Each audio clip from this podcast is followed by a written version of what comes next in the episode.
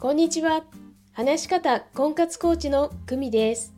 このチャンネルでは、話し方を強みにして、1年以内に独学で結婚するコツをお伝えしています。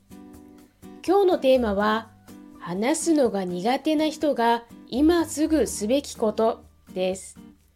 話すのが苦手というお悩みにもいくつかの種類があります。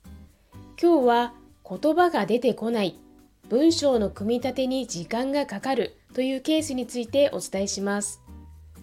相手にあなたという人間を知ってもらう、伝える手段として2つ。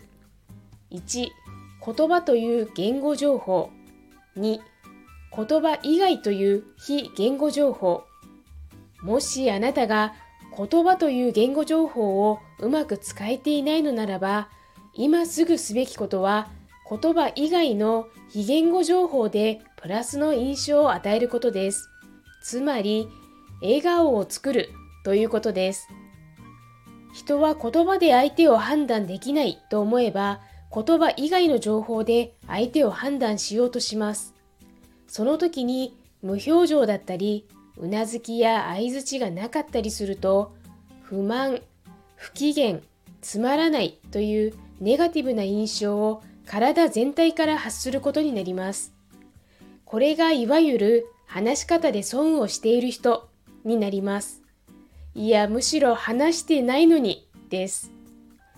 言葉がうまく使えていないと心当たりがある方は、今すぐ非言語情報の重要性を考えてみてください。笑顔、笑顔、とにかく笑顔です。話すのが苦手な人が今すぐすべきこと、参考になれば嬉しいです。お知らせです。話し方を強みにする60分無料お試しコーチングをしています。ビジネスでの話し方のお悩みも大歓迎です。いいね、チャンネル登録もお願いします。それではまた。